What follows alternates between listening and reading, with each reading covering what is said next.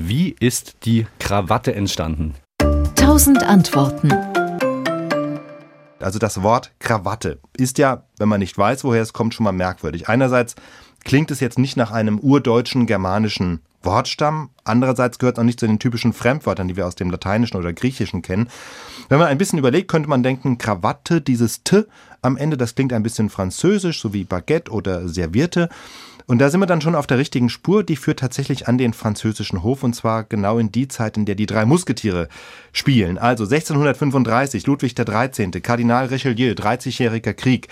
In dieser Zeit heuerte der französische König Kämpfer aus dem Ausland an, darunter auch ein paar tausend Söldner aus Kroatien.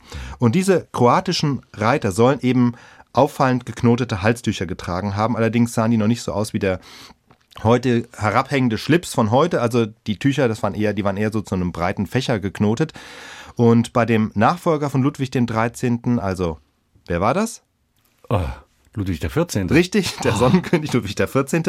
Da haben dann diese geknoteten Halstücher sich zunehmend durchgesetzt. Aber auf jeden Fall hatte das Ding dann einen Namen, der sich dann eben von den Kroaten abgeleitet hat, also Aha. die sich selber Hrvati nennen oder so ähnlich hat man das wohl ausgesprochen.